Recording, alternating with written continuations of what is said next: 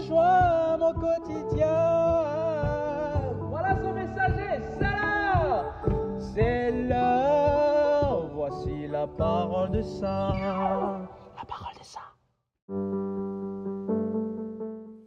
La parole de Dieu est tellement fragile qu'elle peut être étouffée, piétinée ou portée du fruit.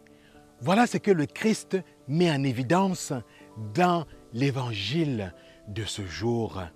La parole est tellement fragile qu'elle a besoin qu'on en prenne soin. La parole de Dieu pourrait tomber sur un chemin entre des pierres, entre des ronces.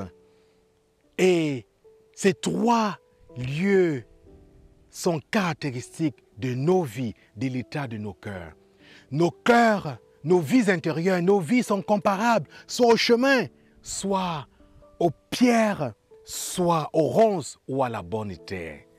Alors, si tu t'arrêtais pour regarder ta vie, ton cœur, ton état intérieur, comment est-il? Est-il comparable à un chemin rugueux? Est-il comparable à des pierres, à des roches? Est-il comparable à des ronces Ou est-il comparable à la bonne terre? Est-ce qu'en regardant ta vie, est-ce qu'en regardant nos vies, nous pourrons, nous pouvons dire que la parole de Dieu porte autant de fruits?